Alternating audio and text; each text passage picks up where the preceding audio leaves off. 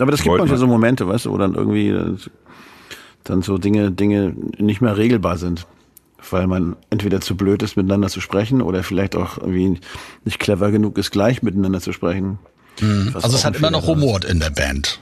Ja, zu dem ich glaub, Zeitpunkt. Weißt du, nach Amerika hat es eigentlich nie aufgehört zu rumoren, bis okay. zum Jahre 2017. Das Ja, war so. Muss man sagen. Hier ist Radio Orchid, der Fury in the Slaughterhouse Podcast bei Radio Bob.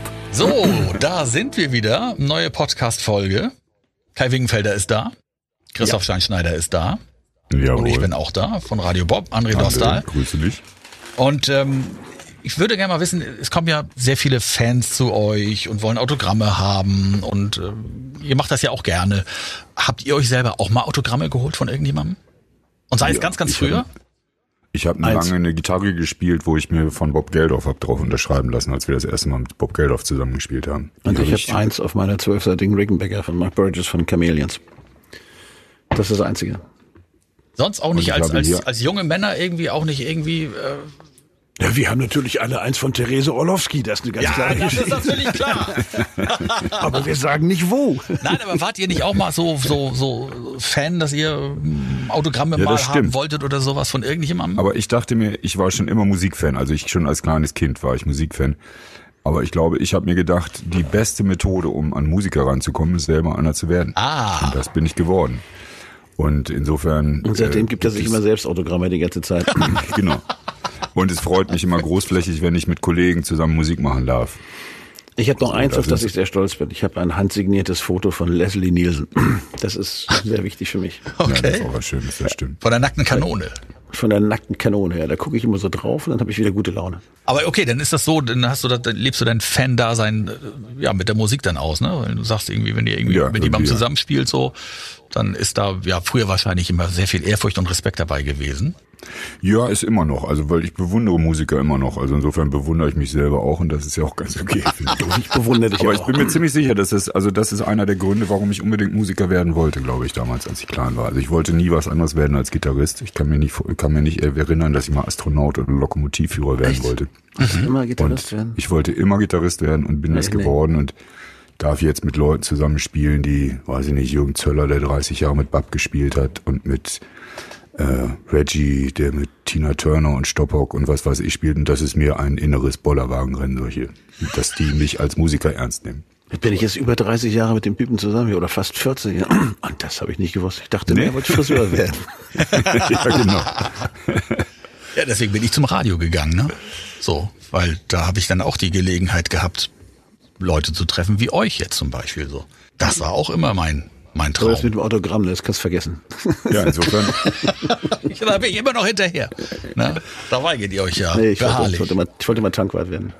Ganz Ja, hast du als ich erzählt, klein du. Ich hast erzählt, ne? erzählt. Nee, super, der, der Mann hatte sie alle, die ganzen Oldtimer-Bilder. Wir sprechen über Nowhere Fast. 1998, Gerhard Schröder wird Kanzler. Monika Lewinsky hat eine Affäre mit dem US-Präsidenten. Die Rechtschreibreform in Deutschland tritt in Kraft. Und Modern Talking kommt zurück. Oh Wow. Dann lieber die Rechtschreibreform. Ja, genau. Ich nehme Ausgang drei. Ja, ne, so lang ist das alles schon wieder her. Mann, Mann, Mann. Ja, Gerhard Nowhere. Fast. Wer ist auf diesen Titel gekommen? Ähm, macht für mich, ich kann so lange drüber nachdenken, wie ich will. Ich verstehe den nicht. Rakete. Jim Rakete. Der Fotograf Jim der Rakete. Fotograf, der uns auch zuerst fotografiert hat und ähm, Ledermanager war und so und der ein Freund dieser Band war. Der hatte die wahnwitzige Idee, hat ihn irgendwann mal gesehen, Nowhere Fast. Was so viel heißt wie nirgendwohin, aber möglichst schnell. Und zwar die Geschichte eines Taxifahrers, wo sich einer ins Taxi einsteigt und sagt, bring mich irgendwo hin, nur Hauptsache schnell. Ah, okay. Also einfach die, egal was, aber weg hier. Und zwar schnell. Und in Bezug auf das Album? Das war so ein bisschen so ein Zwischenalbum, weil das war das letzte Album, was wir noch für SPV gemacht haben, weil wir hatten damals schon den Deal bei der EMI unterschrieben, so einen Riesendeal. Und das war, insofern passte das auch ganz gut zu dem, zu dieser Platte. Wir hatten eigentlich eine, eine Absprache mit dem Chef von SBV, dass er das super cool finden würde, wenn wir so drei, vier, fünf neue Songs machen würden und den Rest machen wir als Best-of. Ja. Und da haben wir gesagt, das ist echt okay, das fänden wir super, weil eine Option war in dem Vertrag noch offen. Und dann waren wir dann soweit, haben davor natürlich Brilliant Thieves gemacht, was sehr gut verkauft hat. Das war ja Gold irgendwie.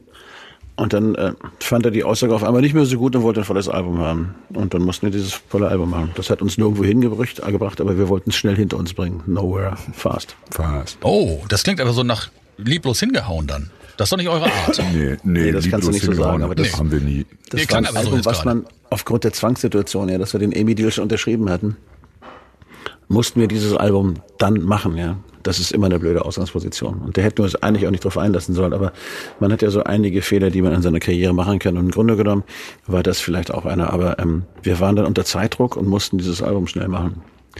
Damit wir irgendwie dann irgendwie so weitermachen konnten, wie wir uns das vorgestellt haben. Und das war ein bisschen blöd. Ihr habt ja nach Brilliant Thieves und der Tour danach auch nur ein Jahr Zeit gehabt, ne? Da liegt ja nur ein Jahr dazwischen. Das März ging- 97 und dann Ja, Mai schnell 98. abliefern sozusagen. Ja. Das war doof. Das war einfach blöd. Ja. Hätte man nicht machen sollen.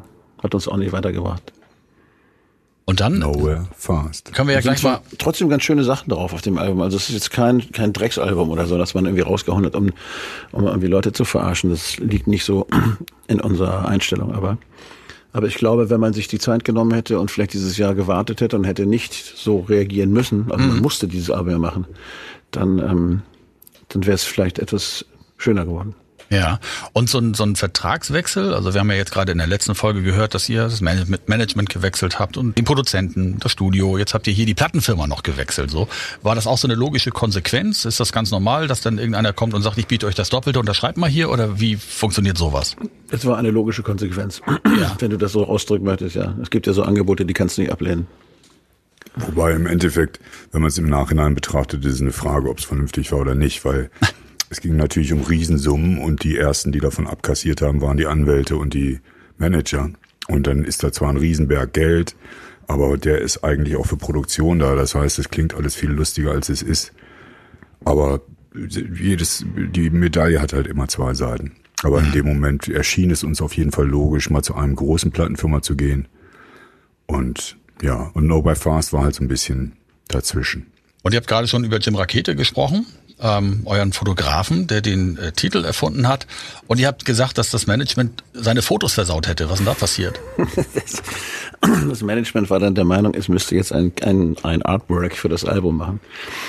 Und dann haben sie halt etwas gemacht, was man mit Jim nicht machen darf, was ich auch verstehe. Ja. Jim hat nämlich wirklich schöne Fotos von uns gemacht und die haben die dann so rücksichtslos so zusammengebastelt zu so einer langen Fotostrecke, die man dann so auseinanderfalten konnte und das war dann so das Booklet, ja. Ja. Aber man hat ihn nicht gefragt, ja. Und im Endeffekt äh, hatte das nichts mit dem zu tun, was Jim fotografiert hat. Und das mag er gar nicht, ja. Und das finde ich auch völlig berechtigt, dass er das gar nicht mag. Und wenn man mich persönlich mag oder fragt, mag ich das Cover auch nicht besonders.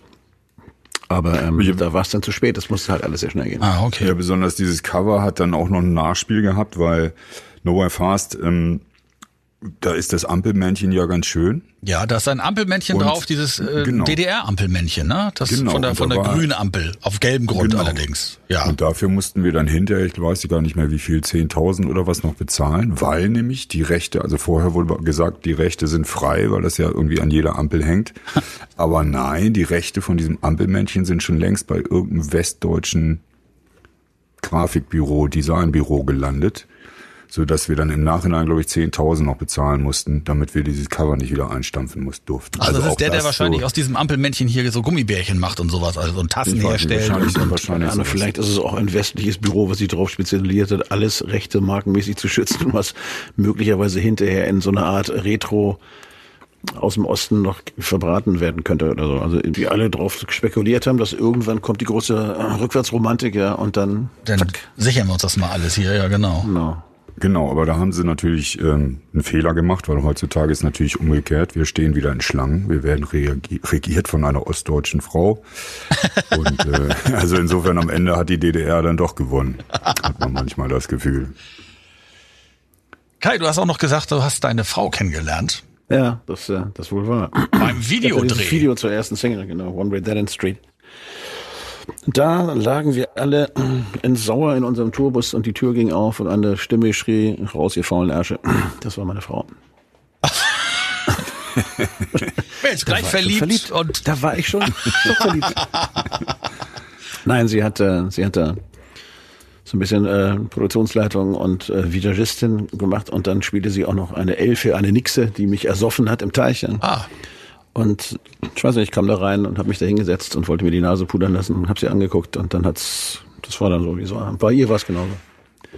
Und dann hat es noch ein bisschen gedauert. Ich war zufälligerweise nämlich noch verheiratet, ich konnte das aber nicht ändern. Und habe ihr dann gesagt, ich, ähm, ich würde gern mit ihr essen gehen, aber ich müsste noch was regeln.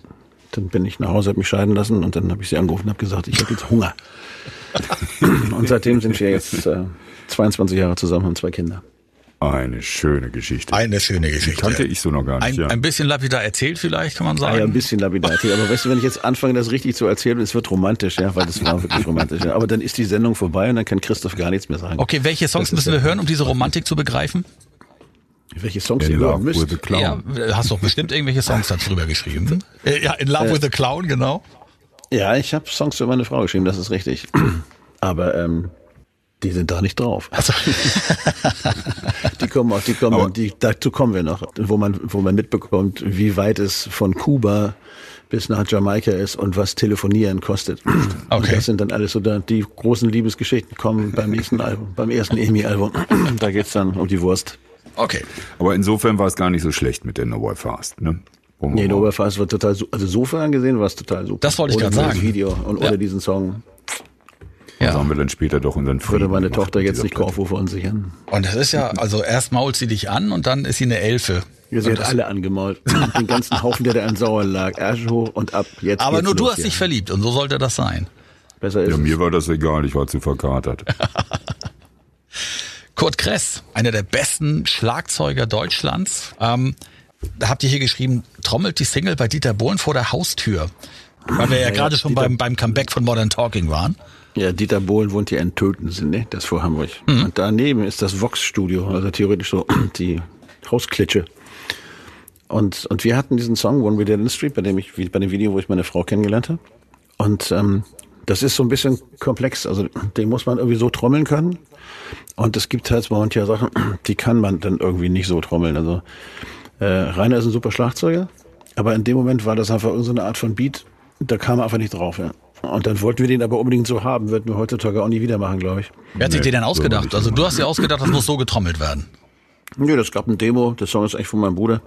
Okay. Und, und dann dachte man, das muss so und so sein. Und, und Rainer hat das aber immer so gespielt, wie Rainer nun mal ist, ja. Man nennt das Authentizität. Das war uns damals noch nicht so richtig bewusst, wie wichtig das eigentlich ist, ja. Und waren dann der Meinung, nee, der muss aber so sein, ja. Und dann haben wir gedacht, dann rufst du halt Kurt Kress an, wenn Rainer das nicht kann, und der spielt das dann, ja. Was ich, wie gesagt, nie wieder tun würde, weil ich das total affig finde. Nicht. Aber ähm, haben wir dann gemacht, und soll ich dir was sagen? Der hätte ihn auch nicht besser gespielt als Schumann. Nee, die Nummer war deswegen auch nicht Der war einfach erfolgreich. nur teuer und wir waren bei Dieter Bohlen im Studio und man erzählt uns lustige Geschichten von Dieter, der dann auch Orchester da aufgenommen hat. Und dann kommt hinten einer mit der, was war das? Bassklarinette oder Fagott. Fagott. Und Dieter steht da vorne, nee, brauchen wir nicht, hatten wir schon. und so war es dann also. Und dann haben wir lustige kleine äh, Anekdoten zu hören bekommen. Wir haben den Song aufgenommen mit dem Schlagzeug, was keiner brauchte. Aber äh, am Ende, Kurt Chris ist ein netter Kerl. Also wirklich sehr nett. Ja, auf jeden Kann man Fall. nichts gegen sagen. Ist auch ein super Trommler. Aber ich glaube, dass du einfach einen Song mit dem geilsten Schlagzeug der Welt auch nicht retten wirst, ja, sondern du wirst ihn vielleicht dadurch retten, dass eine Band zusammen ein, ein musikalisches Gefühl erzeugt. Und dafür war Fury eigentlich immer bekannt. Aber das ist halt so, mit Bands verlieren sich manchmal auch kurzzeitig mal auf ihrem Weg. Und wenn sie ganz viel Glück haben wie wir, dann finden sie sich irgendwann mal wieder. Und das ist dann aber auch schön. Das heißt, ihr habt das Album diesmal äh, wieder woanders aufgenommen, ne? Also die letzten waren ja in, in Köln hauptsächlich. Wo habt ihr das jetzt aufgenommen? Weil ihr habt auch Köln, noch ja, das- gemischt im Wisselord Studio. Genau. Aber das aufgenommen in Köln so waren Aufnahmen, da sind auch, glaube ich, auch noch Aufnahmen von El Cortijo, sind da auch noch was drauf, oder? Ich weiß gar nicht genau. Nee, glaube ich nicht. Ne? Ich weiß es nicht. Auf jeden Fall war das ein bisschen, dieses Come On, weiß ich nur, haben wir damals im Wahlers Wiss, das war eine von den Nummern, die schreibt man eine Nummer. Das war Come On und das haben wir aber auf der Brilliant Thieves nicht drauf gehabt, das ist dann auf der Nowhere Fast drauf. Genau. Und viele Sachen aus der Dash, wo wir einige auf der Brilliant Sea schon drauf haben, die Christoph und ich in Frankreich geschrieben haben. So Front Page of the Sun und American Shame und so ein Kram. Das ist alles daher. Also es ist so ein wildes Ding. Aber gemischt haben wir es im Endeffekt bei Ronald Prent in, in, in Holland. Im Wisselord Studio. Wer ist Roland Galaxy. Prent? Roland Prent ist ein, ein relativ angepfiffener Mixer. Ich glaube, der produziert auch, aber der mischt dann nicht hauptsächlich. Okay. Und der sitzt im Galaxy Studio in Wisselocht. Und das war damals so eins der Studios in Europa. Ja, weil das ist, hat so einen Aufnahmeraum, der ist äh, theoretisch, der schwebt, der schwingt, also das freischwebend sozusagen. Den haben sie so gebaut, dass da keine Schallübertragung stattfinden kann zu irgendwelchen anderen Räumen. Wahnsinniger Aufwand wurde da betrieben. Sieht aber auch aus wie so ein Bunker, ist halt so, ja. Aber modernste Technik. Und da haben wir gedacht, na, dann mischen wir das doch mal, weil Paul kannte den, hat gesagt, den rufen wir jetzt mal an, den fragen wir, also Paul Grau, unser Produzent. Und dann sind wir dahin und haben das Album gemischt. Das ist okay. Dann, lass mich noch mal was fragen. Für so ein, für so ein Laien ist das ja vielleicht auch immer nicht so verständlich, wie sowas abläuft. Also, warum nimmt denn eine Band in dem einen Studio auf und, und mischt sich da irgendwie schon den Wolf. Dann wird das aber irgendwo in London nochmal gemischt und dann nimmt man das Gemischte nochmal mit nach New York und mastert das da. Was sind denn das für Band- Prozesse? Die Band nimmt nur auf, ja. Die mischt sich da nicht den Wolf. Die schiebt das so in Form, dass man weiß, wie der Song funktioniert, aber gemischt wird er nicht unbedingt. Das meinte ich halt jetzt so, das- genau. die sind super, weil sie alles haben, was man zum Recorden braucht. Gute Räume, ähm, vernünftige Mikrofone, ein halbwegs vernünftiges Pult mit Vorstufen und irgendjemand, der gut recorden kann. Es ist nicht so, dass alle guten Recording Engineer oder Produzenten Mixer sind. Gibt wahnsinnig viele, die das auch machen, also wo das alles in einer Hand bleibt. Aber es gibt eben auch Leute, die, ähm, die einfach nur produzieren. Das heißt, die kümmern sich einfach nur darum, was aufgenommen wird und dann geben sie das irgendjemand, der mischt es dann. Mischen heißt ja, ich bringe die ganzen Spuren in Relation zueinander von den Lautstärken her, dass das am Ende genau. gut klingt. Genau. Genau, das ist aber nicht nur in Relation zueinander, sondern du bist auch dafür verantwortlich, weißt du, was du, dann gibt's Songs, die klingen erst danach, weil die dann bestimmte Effekte brauchen, damit Dinge passieren und das macht ein Mixer. Also wirklich ein guter Mischer. Es gibt da legendäre Typen, die machen nichts anderes als Platten mischen, ja. Und heutzutage ist es, gibt's nicht mehr viele, wo es so ist, dass die Produzenten auch gleichzeitig das Album mischen. Meistens geben die das irgendwelchen Cracks, die eigentlich nichts anderes tun, als ihren speziell ausgebauten und audiotechnisch nach besten Möglichkeiten umgebauten Studios da sitzen und hauen ein Album nach dem anderen raus. Ja. Naja, und dann der Mastering-Prozess kommt eigentlich noch aus der Zeit, als noch Schallplatten geschnitten wurden, weil die Schallplattenproduktion natürlich nur gewisse ähm, Dynamiksprünge zum Beispiel zuließ, weil sonst ist einfach der Stichel gebrochen, der die, der die Matrize geschnitten hat. Das heißt, Mastern war früher eigentlich erstmal ein Prozess, um das Ganze zu übersetzen, dass du das in Vinyl dann veröffentlichen kannst. Heutzutage ist es natürlich ein bisschen anders, weil es Vinyl also erstens noch gar nicht wenig, ganz wenig gibt. Und eigentlich ist Mastern jetzt so der Prozess, dass man versucht, einen Insgesamtklang so eines Werkes herzustellen, der dann im Radio gut klingt, der bei Spotify gut klingt, was aber, wo wir jetzt gerade eine lange Diskussion drüber hatten, was heutzutage echt schwierig ist, weil zum Beispiel Spotify, die Algorithmen, die da arbeiten, dazu führen, dass jede Klavierballade lauter ist als da ein Heavy-Metal-Song. Und da kannst du auch wenig gegen machen als Künstler. Also insofern ist es so ein bisschen Ja, die haben Manchmal. alle unterschiedliche Anforderungen, was sie haben wollen, maximal minus 10 dB oder so. Aber früher war das noch so, da gab's so, so Mastering-Götter, wo man dann hingefahren ist. Wir waren auch irgendwie bei Bob Clearmountain und in, in New York und wir im Abbey Road und was der Henker was, haben da unsere Platten mastern lassen. Und ähm, das war ja auch spannend. Man hat die Plattenfirma gezahlt, man konnte rüberfliegen. Christoph und ich waren in auch den Abbey Road. Studios gewesen? Zum Mastern? Ihr wart in der Abbey Road zum Mastern? Ja. ja, da war mein Bruder und Dingsbus. Und ich war mit Beatles Christoph und Krause, war ich in New York. Thorsten war noch mal irgendwie in, in Oregon, glaube ich, bei Bob Clearmountain irgendwie. Ist auch so eine Legende. Ich war zweimal in New York. Und das war, das war mal ganz spannend. Das heißt, der Masterer, der verändert aber nicht das, was der Mixer vorher gemixt hat, sondern er sorgt nur dafür, dass dann Höhen, Tiefen, Bässe äh, irgendwie Ja, ja, so ausgewogen sind, dass das vernünftig klingt am Ende geht dann. im Endeffekt um Frequenzen und Kompression, ja. Ja, okay. Und das ist aber schon so, dass das den Song verändert. Also du kannst ein Album, wenn es beschissen masterst, klingt es einfach wie ein Mülleimer hinterher. Ja? Ja. Und wenn du es gut masterst, dann geht's auf. Und deswegen gibt es jetzt transparenter, kriegt den Druck an der richtigen Stelle, dann wird so angeglichen, dass die Sachen mehr drücken. Und äh, das ist schon, also mit Frequenzen kannst du schon eine Menge machen. Und das heißt, so ein digitales Remastern, was es ja jetzt so als Zauberwort immer wieder gibt, wenn dann irgendwie alle, alle Bands, ihr ja auch sogar, alle Alben nochmal neu rausbringen, digital remastered, da wird dann an den, an den heutigen Hörgewohnheiten offensichtlich nochmal ein bisschen mehr Dampf auf den Kessel gegeben. Ja, äh, erstens das, aber nicht nur das, sondern auch die technischen Möglichkeiten sind halt ganz anders geworden. Weil, wie, wie gesagt, Vinyl hat halt nur eine bestimmte Auslenkung, kann nur eine bestimmte, bis, bestimmte Frequenzen, also bestimmte Bass, Bassfrequenzen zum Beispiel reproduzieren. Und heutzutage im Digitalen kannst du ganz andere Bassfrequenzen bearbeiten, die im Vinyl gar nicht funktionieren würden, weil die einfach die Nadel abbrechen würde. So. Und aber heutzutage hat sich es auch insofern ein bisschen verändert, weil sehr viel wirklich nur noch im Computer stattfindet und dadurch viele Leute das einfach dann in einem Prozess mittlerweile machen, aufnehmen, mischen und mastern.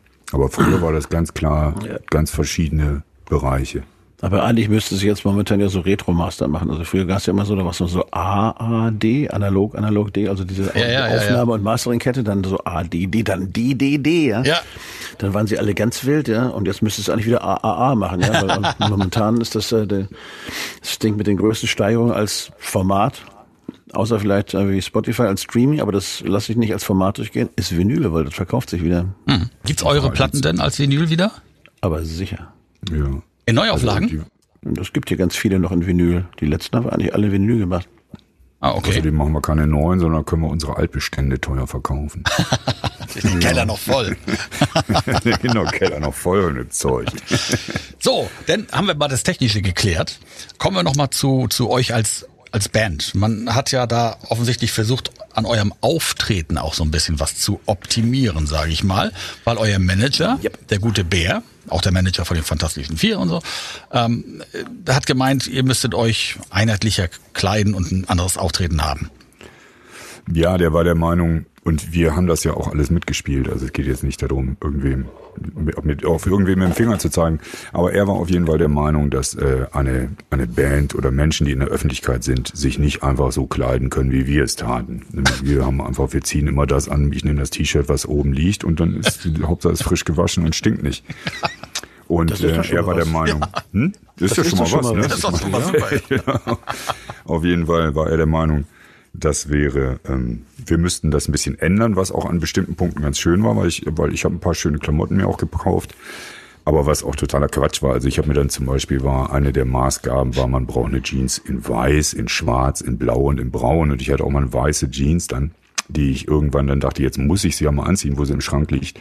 Und ich glaube, ich hatte sie zwei Stunden an, dann hatte ich einen riesen Kaffeefleck da drauf, hab das, bin nach Hause gegangen, habe das Ding ausgezogen und weggeworfen.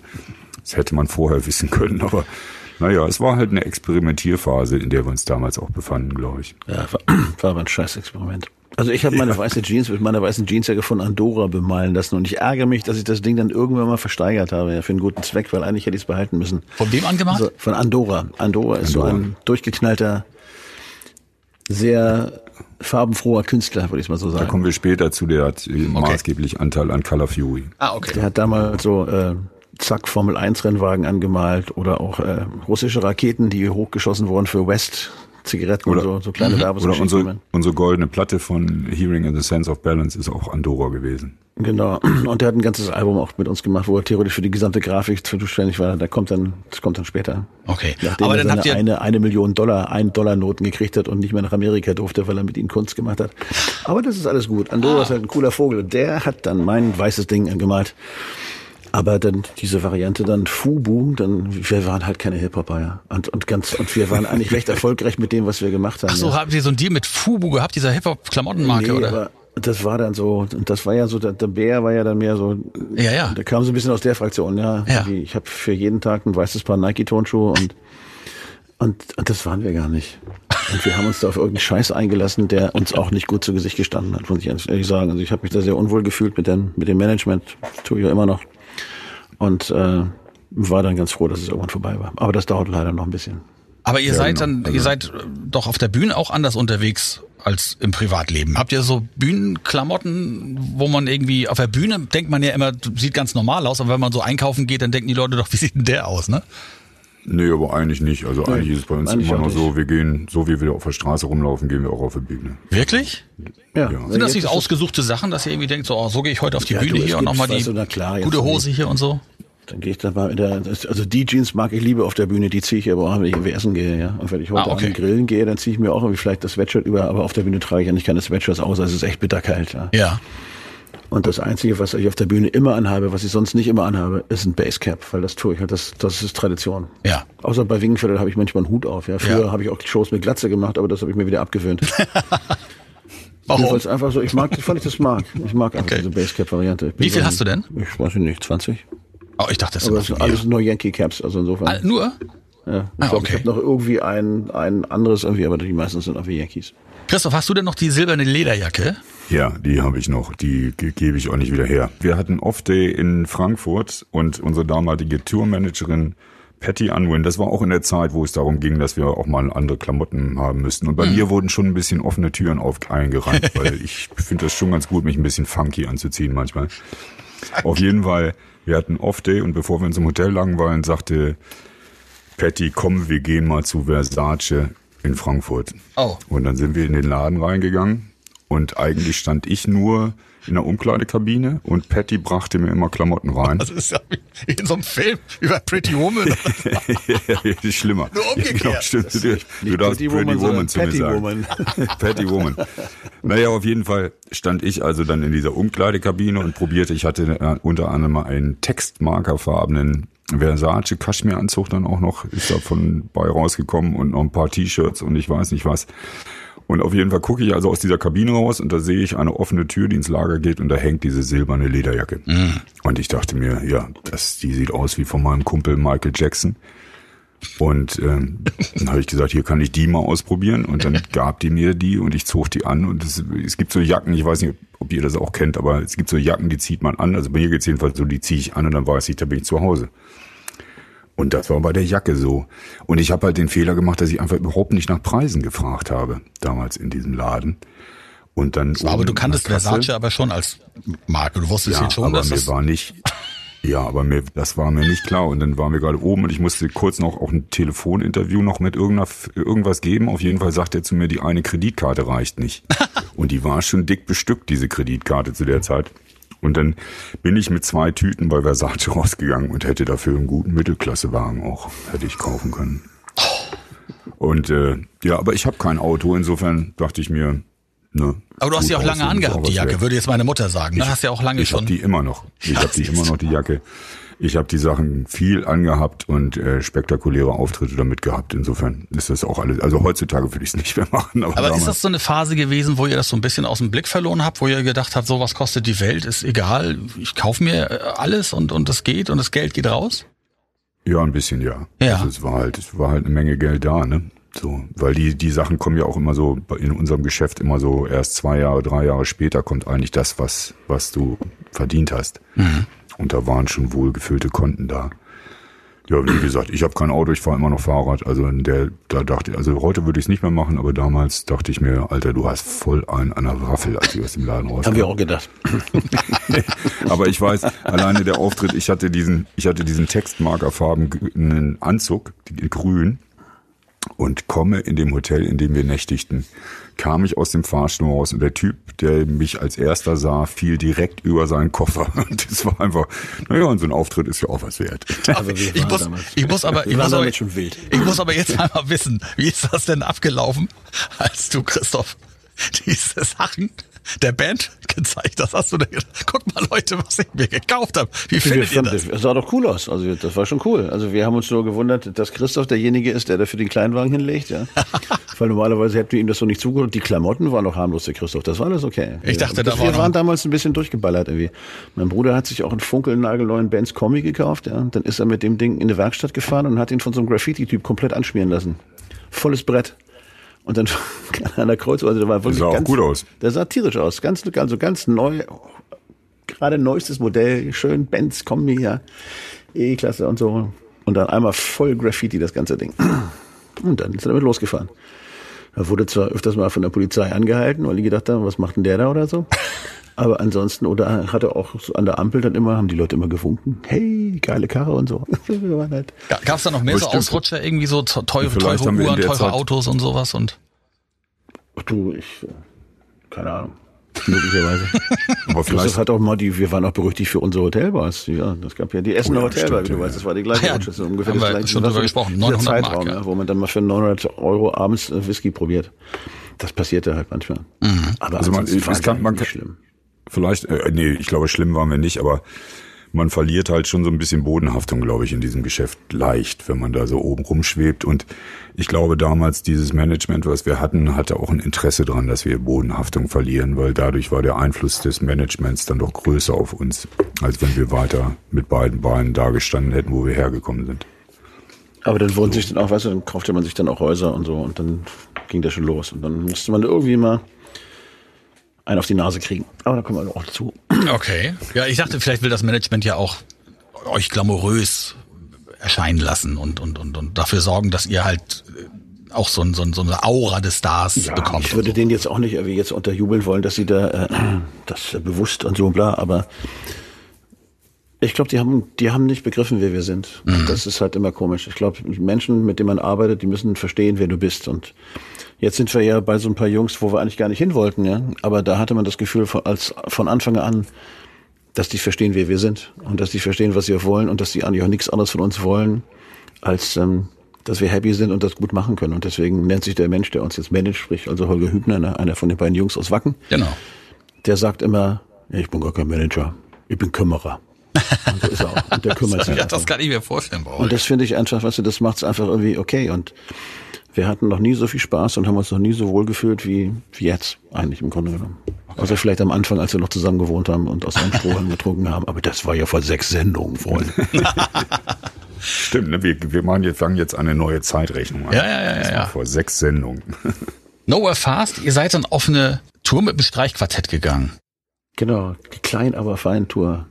Gesponsert von Strelson, das ist so eine Anzugmarke, ja. Ja. Wurde alle in Klamotten gepackt, in Anzüge, konnte sich jeder irgendwie eine Anzüge aussuchen. Haben Also erst die Hip-Hop-Klamotten von Fubu und dann kommt Strelson, Die der. Anzüge fand ich aber geil. Ja, das ne? sah auch cool aus. Ja. Dann, und dann die Mädels mit den kurzen schwarzen Röckchen und ihren Geigen und so und wir alle in Anzügen. Aber wenn du eine Show, ich weiß noch, Muffathalle in München, da haben wir, glaube ich, angefangen, die erste Show. Und, und dann kommt genau das Ding, ja. Deswegen ist mir Christoph das oberste T-Shirt vom Stapel, das gewaschen ist und gut riecht, finde ich total geil. Weil wenn du einmal deinen scheiß Anzug vollschwitzt in der Muffathalle, in so einer stinkenden Halle, wo alle noch rauchen dürfen, ja. Und dann musst du am nächsten Tag wieder rein und den kannst du nicht einfach mal so waschen, ja, das funktioniert nicht. Die nächsten vier Wochen musst du rein in das, Und das Ding. ist echt so. Und das ist manchmal mit Bühnengarderobe so. Deswegen haben die ihre eigenen Bühnenkoffer, ja. Und du, du kannst du noch draußen aushängen und lüften, ja. Aber irgendwann ist das nicht mehr lustig. Ihr habt einen Anzug und den habt ihr dann durchgetragen. Ja, zwei hatten wir. Ja, der, das, ey, du hast Na, geschwitzt in den Dingern. Ja, ja, ja, Rock'n'Roll.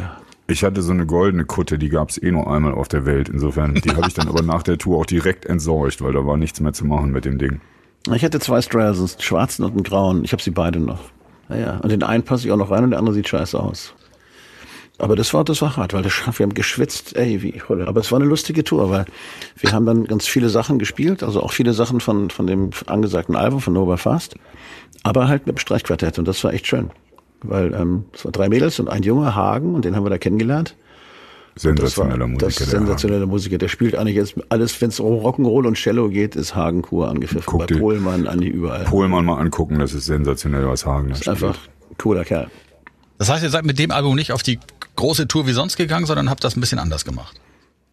Oder gab es Ja. noch eine richtige Tour dazu? Weiß ich jetzt gar nicht mehr. Ich glaube. Nee, ich glaube, wir das haben war die, die- Tour. Das war eine Rock'n'Roll-Tour. Also wir haben ja nicht akustisch Schalalala oder so. Nee, aber mit volle Streich- Brettbesetzung, Ja, aber okay. ein Anzug und dann vier Mädels noch dazu. Ja. Wir haben dann Schweiz-Österreich nochmal gemacht. Werner Tours mit einem wunderschönen Tourbus und sind zehn Tage lang ohne Off-Day einmal Schweiz-Österreich gefahren. Und am letzten Tag haben wir gespielt in Irgendwo wirklich Irgendwo in in Kärnten. Tirol, Bergen oder irgendwo so. Oder ich weiß nicht. Auf jeden Fall in einer Diskothek und haben gespielt und wir hatten natürlich letzte Gig von der Tour. Wir hatten schon schwer getrunken. Es gab damals Red Bull noch nur in Österreich. Das durfte man bei uns noch nicht trinken. Stimmt, ja, Und genau. Unser Getränk war Red Bull Tequila, glaube ich, wenn ich mich recht entsinne. Meins auf jeden Fall.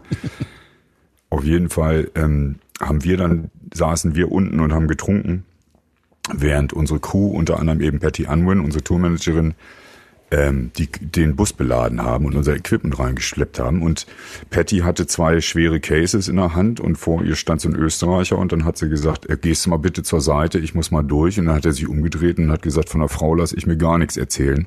Und daraufhin hat Patty Unwin die beiden Cases runtergestellt, hat ihm eine geschüsselt, was dazu führte, dass er einfach stumpf umfiel und liegen blieb. Was dazu führte, dass natürlich einiges an Aggression in diesem Laden entstand, so dass wir mit breitem Kopf uns unsere Lederjacken anziehen mussten. Ich hatte nicht die Silberne dabei, glaube ich, sondern eine richtige Lederjacke. sei Auf jeden Fall war das ein relativ äh, spektakuläres Ende dann. Wobei du hättest sie geblendet, ja. Na, Da kamen wir auf, alle- also ganze Crew, ganze Band stand dann so in der Reihe da und dann haben sie sich überlegt, weil da waren schon ein paar Schränke dabei bei uns. Hm. Ähm, lass mal lieber mal stecken. Das hat auf jeden Fall der deutsch-österreichischen Freundschaft nicht so guten Dienst. Aber der Veranstalter war auch nicht so clever. Der hat nämlich seine Stagements nicht bezahlt, sondern die durften saufen, aber auch schon vor der Show, ja. Das heißt, die Oh. waren alle Hacke und hatten nämlich keinen Bock zu laden, ja. Und das mag Patty gar nicht. Wenn Patty irgendwas nicht mag, dann legt man sich mit der Frau lieber nicht an. Die hatte schon mal ein Trucking-Unternehmen und hat auch Management gemacht, also äh, Stage-Management für Joe Cocker und Gott und die Welt. Dann die, danach noch die Fantas, die Ärzte und Fury. Das war so, Patty war so die Nummer eins im, im Tourmanagement-Geschäft, würde ich mal so sagen. Und sie kannte die Jimi Hendrix. ja, ja, sie hat damals schon mit Jimi Hendrix äh, Super 8 Pornofilm im Bett geguckt. Also so lange ist sie schon im Geschäft. Klasse Board. Ja. War das die einzige Schlägerei, die es in dem Umfeld von Fury in the Slaughterhouse mal gegeben hat? Es gab noch eine in der Schweiz, ich kann mich noch daran erinnern, in Zürich, da haben wir einen noch Schläge angedroht, weil er dann irgendwie, ich glaube, Patty-Schläge angedroht hat, so ungefähr. Nee, Marion Siel war das noch damals, genau. Wer ist das? Die wollte, das war dann unsere kleine Ja, ja. bayerische Tourmanagerin, der wollte eine hauen. Und dann No, und kam der dann französische Punk, als wir für die Drops gespielt haben in Hannover. Oh, der ist ja. Da musste ich meinen Den Bruder noch, noch. losreißen. Und dann gab's noch in Klausthal-Zellerfeld die beiden, die, da geil. mussten wir auch. Da haben sie, da haben sie mich nach uns geworfen, ja. Das war ganz in den Anfängen. Also da gab's noch gar nichts. Fury so die ersten Show und dann flogen irgendwelche Dosen oder keine Ahnung, so kleine Glasflaschen, so Paderborner, irgendwie sowas, ja, flog da auf die Bühne. Und dann sind wir, haben wir die Instrumente zur Seite gestellt und dann sind wir aber mal runter. Als Band geschlossen und haben dann mal kurz eine kleine Vermöbelung angesetzt. Das war ganz gut. Danach war Ruhe. Da haben die Punks uns akzeptiert und war Ach so, ihr habt gewonnen. Wir haben gewonnen, ja. Gewalt ist keine Lösung, solange man nur drüber redet. Das passt doch überhaupt nicht zu euch. So was. Nee, passt auch nicht. Nee, ich weiß auch nicht. nicht. Es gab, das war am Anfang, war das irgendwie, irgendwann hat sich das ja auch beruhigt. Wir haben ja auch bei unseren Konzerten, wenn es Ärger im Publikum gab, haben wir unsere Konzerte immer abgebrochen. Mhm. Also wir haben sofort, wenn Ärger war, aufgehört, sofort Ja. Ruhe.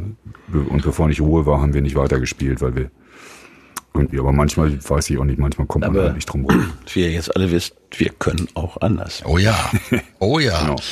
Und dann habt ihr in Linz im Posthof gespielt. Ja, ja, wir waren eigentlich gar nicht so schlecht, fand ich. Das ganze Elend des Des Piefgerock war dann die Überschrift der, der Kritik am nächsten Tag. Weil Piefgerock ist, äh, also Piefgäste, die Deutschen sind Piefgäste, ja. Das ganze Für die Österreicher, ja, genau. Das waren wir, ja. Ich glaube, bis auf diese, diese Tippkritik von Mono, scheiße typisch Hannover, war das, glaube ich, die mieseste Verpackung, die wir jemals gekriegt haben. Aber in der, in der Lieblingshauptstadt des Führers sozusagen, in Linz, ja. Das ist halt, da kann man nichts machen. Ja. Haben wir halt einen verpult bekommen. Aber ich fand uns wirklich gar nicht so übel. Das, und, und das Publikum fand uns eigentlich auch nicht so übel. Da waren zwar nicht besonders viele Leute da, aber die, die da waren, hatten auch alle Spaß, ja. Bis auf den Redakteur der Zeitung. Sondern ich, ich würde ihn mal als Verbal-Onanisten bezeichnen. aber jeder hat das Recht, das zu machen. Die Überschrift ist auf jeden Fall eine Überschrift. Ja, in unserem kleinen Buch Scheiß Rock'n'Roll haben wir sie auch noch abgedruckt. Oh. ja, ja. Wir sind, da kennen wir nichts. Ja, wie ist es denn überhaupt im deutschsprachigen Raum sonst, also Österreich, Schweiz? Wie ist es da mal gelaufen für euch? Also sagen wir mal so, da wo wir waren, war es immer schön, aber wir waren nicht oft genug da.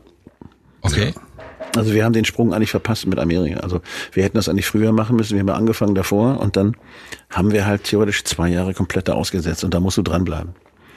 Oder Aber du hast einen Radiohit, ja, und, aber und singst am besten noch Deutsch, dann hast du gar keine Probleme. Aber wir hatten nicht den Radiohit, sondern wir waren halt eine Albumband. Wir haben zwar wahnwitzig viel Platten verkauft, aber ich habe heute gesehen, die Flippers, ja, nee, die Amigos, die Amigos haben auch knapp fünf Millionen verkauft und da drin, ja, haben aber 100 goldene und Platinplatten, ja. Und wir mit unseren 4,2 Millionen haben, glaube ich, fünf. Aber, die haben, aber wir haben halt einfach verkauft. Aber auch Ja. Schweiz und Österreich immer so mitgelaufen. Im Fahrwasser Ja, des wir haben immer mal in wieder. Mhm. wir haben immer mal wieder Ausflüge gestartet, aber nie wirklich in letzter Konsequenz. Und ähm, ja, wir haben halt immer viel gespielt und Deutschland ist groß genug. Also, dass ich meine, das ist ja der große Vorteil vielleicht auch, dass wir hier in diesem Land leben dürfen und spielen dürfen, dass Deutschland als Markt reicht, um deine Miete zu bezahlen und du nicht gezwungen bist. Und wir hier eben auch nicht über Hits unsere, unseren Erfolg erspielt haben, sondern eben auch über Live-Spielen und über, über Alben. Und insofern, glaube Wir haben dann auch nicht irgendwie 150 Shows im Jahr gemacht. Also wenn wir jetzt was eine England, Schottland, Irland, Wales Tour gemacht haben, dann haben wir jetzt keine Österreich, Schweiz mehr gemacht, dann haben wir halt die drei gemacht, Deutschland. Und wenn wir dann irgendwie, haben wir auch mal Schweden, und Norwegen, Dänemark gemacht, dann haben wir halt das gemacht. Und, und nach Amerika war erstmal sowieso Ruhe. Wenn du erstmal drei Monate durchtourst, dann ist das mal gut. Ja. Aber ist alles nicht schlimm, alles schön, so wie es ist.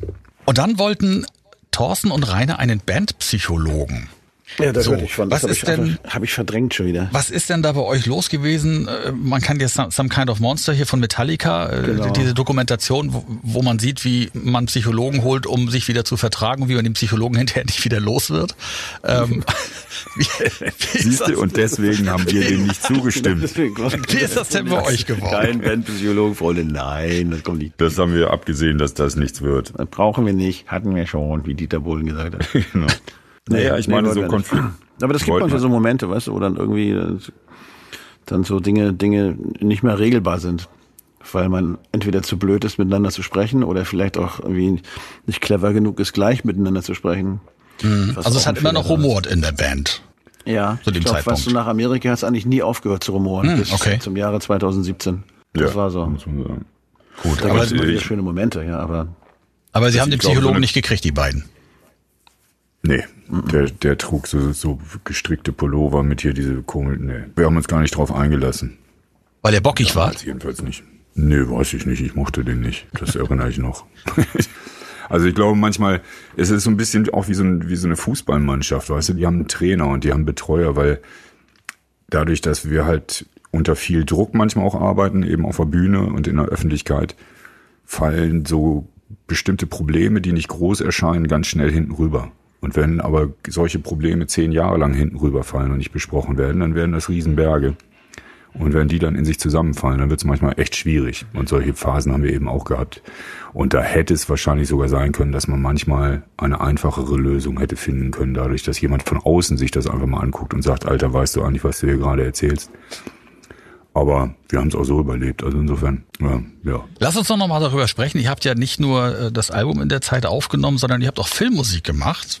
Unter anderem für einen der beliebtesten Tatort-Schauspieler unseres Landes. Habt ihr äh, Songs geschrieben, genau. genau, JJ Jan-Josef Liefers. Der Kontakt kam damals über, über Kurt Kress auch zustande. Ach so. Der, weil Jan hat seinen ersten, glaube ich, selber Film produziert, ne? Oder ge Regie geführt und ähm, Kurt hat ihm gesagt, frag die doch mal, die können sowas vielleicht. So Song, so mit dir Musik machen. Mhm, Das war Jack's Ich weiß gar nicht, ob Baby. der Regie geführt hat, aber ich weiß nur, dass er, das war sein, eigentlich seine, seine erste große, fette Rolle mit Veronika Ferres zusammen. Jack's Baby hieß der Film. Ich meine, er hat ja damals Regie geführt, aber ich weiß es nicht genau, ich will es nicht beschweren. Also egal. Auf alle Fälle ist es so, dass er das erste Mal in seinem Leben eine Rolle hatte, wo er, wo er singen musste, weil er spielte so einen jungen Rock'n'Roll-Typen, der sich gerade so eine Band zusammen castet und, und durch die Decke gehen will. Hat aber sein Sperma weggegeben irgendwie und die Chefin von dem Laden irgendwie ist Veronika Ferres und dann wird's verwickelt, verwickelt, verwickelt mir. Und er brauchte halt Musik und musste auch singen. Dann haben wir ihn ein bisschen gecoacht auf der einen Seite und auf der anderen Seite hat die Band ihm theoretisch die Songs geschrieben für den Film mit Krause zusammen, der das dann im Endeffekt produziert hat, also Jens Krause, der ehemalige Fury-Produzent irgendwie. Und das war eine sehr lustige Zeit, weil Jens, also Jan Josef ist ein sehr lustiger Geselle, also mit dem kann man ausgezeichnet äh, Spaß haben. Ja. Und dann ging das los und dann haben wir das gemacht und dann haben wir echt ein paar schöne Sachen zusammengekriegt irgendwie. Und äh, das war für ihn doch, er war auch echt glücklich und er, das passte auch. Also auch zu ihm musikalisch, was wir so gemacht haben. Und dann war es Und ich glaube, das war auch der Start. Ich meine, der ist ja immer noch auf Tour jetzt mit seinem. Oblivion. Genau. Und seitdem macht er eigentlich Musik. Ja, ach so, das wart ihr sozusagen Anstoßgeber in der Sache. Ich dachte, er hätte mit, damals schon Musik also. gemacht in der Jugend oder so. Deswegen dachte ich, es wäre so gewesen. nee, du musst also, ich habe den noch bei mir zu Hause, ich weiß, ich wohnte damals kurz vor Köln, im, äh, in, der, in der Voreifel und hatte da so ein kleines Studio und habe mit ihm da so ein bisschen Gesangscoaching gemacht. Und ihm beigebracht, wie das so geht und wie es am einfachsten ist und wo ich meine Fehler gemacht habe und wo er sie vielleicht nicht machen sollte und so. Und das ist ein talentierter Junge, also das ist, ich fand das super. Und dann hat er das gemacht. Und auf dem, auf der neuen CD-Ausgabe von ähm, Nowhere Fast ist ein Bonustrack drauf. Runaway featuring Jan-Josef Liefers. Genau, stimmt. Wir haben die Sachen auch aufgenommen, ne? Damals Ja, bei ja. Krause. Ja. Habt ihr noch Jetzt Kontakt? hat er relativ viel komponiert, also. Habt ihr noch läuft Kontakt? Sich gelegentlich mal über Ja. den Weg. Also nicht Ja. ernsthaft Kontakt, aber schon, man läuft sich über den Weg. Aber wenn ihr jetzt ein Video machen würdet für einen möglicherweise neuen Song irgendwann mal, dann könnte es sein, dass er dann mitspielt. Ja, da kommen wir auch noch später zu. Wir haben auch mal auf, dem, auf so einem Videostrip mit ihm gespielt und das war für mich echt überraschend, mit welcher Energie so Schauspieler dann plötzlich, ne? Die, so, ne? losgeht. die machen das dann Und die plötzlich, eine hatte ich eine Kap- verpassen. Ich hatte eine kaputte Gitarre hinterher, schöne Was? Scheiße, du. Ja, der macht's richtig. Aber das erzählen wir dann. Ah, da kommen wir noch Das letzte Mal haben wir ihn getroffen, ist gar nicht so lange her, glaube ich. Christoph und ich haben irgendwie für eine, eine Organisation, ähm, ich vergesse den Namen jedes Mal irgendwie, die Schlitzohren. Die Schlitzohren, genau, das ist so eine, so eine Organisation, die Kinderhilfsprojekte unterstützt. Und da haben die beiden einen Preis bekommen, und zwar die beiden Tatortfreunde. Hm. Also Axel Prahl und Jan Josef Liefers und Christoph und ich haben da gespielt und haben dann mit denen zusammen und dem Schirmherrn des Ganzen äh, eine 10-Minuten-Version von einem Song gespielt hinterher, das weiß ich noch genau. Und geendet sind wir dann in der Hotelbar relativ lange, so lange, bis der Portier immer gesagt hat, nein, sie dürfen ja keine Gitarre mehr spielen. Aber es genau. war, war echt nett. Dann sind Axel und ich noch hinter den Mülltonnen gelandet, haben noch weiter Musik gemacht. Es war ein romantischer Abend. Das war ein romantischer Abend, genau. Auf jeden Fall. Nowhere Fast, euer Album von 1998. Heute betrachtet, was bedeutet es euch? Wo, wo haben wir da eigentlich gelegen in den, in den Charts mit? Das Album davor war Platz drei. Das war nicht so hoch. Aber was wir jetzt so erfahren haben, so dass das ja auch so vertragserfüllungsmäßig war und so, wie, wie bewertet ihr das Album heute? Musikalisch und auch so für eure Karriere? Ja, sagen wir mal so, ab da wurde es wirklich turbulent. Oh. Auf gewisse Art und Weise. So. Zwischen uns, zwischen dem, was um uns herum passierte. Der, wir sprachen ja darüber, so ein bisschen den Boden vielleicht verloren. Nowhere fast. Wir waren auf dem Weg. Aber nicht wirklich ein wichtiger Punkt jetzt für mich, muss ich sagen. Ich guck gerade nochmal nach. Ja, genau, ich gucke, das hat mich jetzt interessiert. Ähm, das Ding ist, da sind ein paar Songs drauf, die wirklich gut sind, die wir auch heute noch spielen. Ja, nee, Come On. Come On spielen wir heute permanent noch, genau. Aber ähm, wir hatten so ein bisschen, ich habe es vorhin schon gesagt, ein bisschen zu wenig Zeit für meine Verhältnisse. Und deswegen ist es ein bisschen, ein bisschen lieblos vielleicht geworden, ja. Weil wenn du dich nicht darauf konzentrieren kannst und, und die Dinge machen kannst, dann ist es echt schwierig. Und, und wir waren in so einer Verfassung, dass wir uns dem so ein bisschen ergeben haben, weil wir jetzt hofften, wenn das mit der EMI dann klappt, ja, dann geht's irgendwie wieder alles bergauf und alles wird wieder gut so ungefähr. Ja. Und deswegen müssen wir das jetzt durchziehen und unser Plan, den wir eigentlich gemacht hatten, wir haben ja erzählt, dass wir halt nur eine Best-of machen mit drei, vier, fünf neuen Songs, das wäre perfekt gewesen. Ja. Mhm. Dann wäre alles gut geworden, aber das war es eben nicht so. Und wir wurden dann eigentlich gezwungen, halt ein komplettes Album abzuliefern, was wir in der Zeit, ehrlich gesagt, in dem Zustand nicht hätten schaffen können und deswegen haben wir es auch nicht geschafft. Gerade mal geguckt, so, Platz 5 Platz fünf für 15 Wochen. Naja, war nicht so schlecht, ne? Da kann man doch nicht meckern. Ne, finde ich auch. Und damals war das, glaube ich, auch noch Platten, ne? Heutzutage bist du ja Top 10 mit... Ja, ja, ja, wir haben schon ein bisschen verkauft, aber das zum Beispiel das erste Album, dann was nicht Gold gegangen ist. Und da hat es dann irgendwann aufgehört. Und äh, wobei ich nicht weiß, was er mittlerweile davon verkauft haben. Ich habe keine Ahnung. Müssen wir mal irgendwann gucken. Das können die ja alle uns, wir kümmern uns nicht drum. Das ist ein Problem. Aber das werden wir auch noch lösen. Aber das letzte Album bei der SPV und dann in der nächsten Folge geht es um euer erstes EMI-Album, Home Inside. Oh. Oh. Das wird ein Spaß. Das wird ein Spaß. Da bin ich sehr gespannt. Ja. Da geht es um die Wurst, mein Freund. Okay, okay, okay, okay. Mein Gott. Ja, da freue ich mich drauf.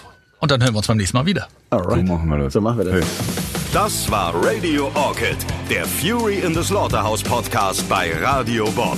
Mehr davon jederzeit auf radiobob.de und in der MyBob App für euer Smartphone. Radio Bob, Deutschlands Rockradio.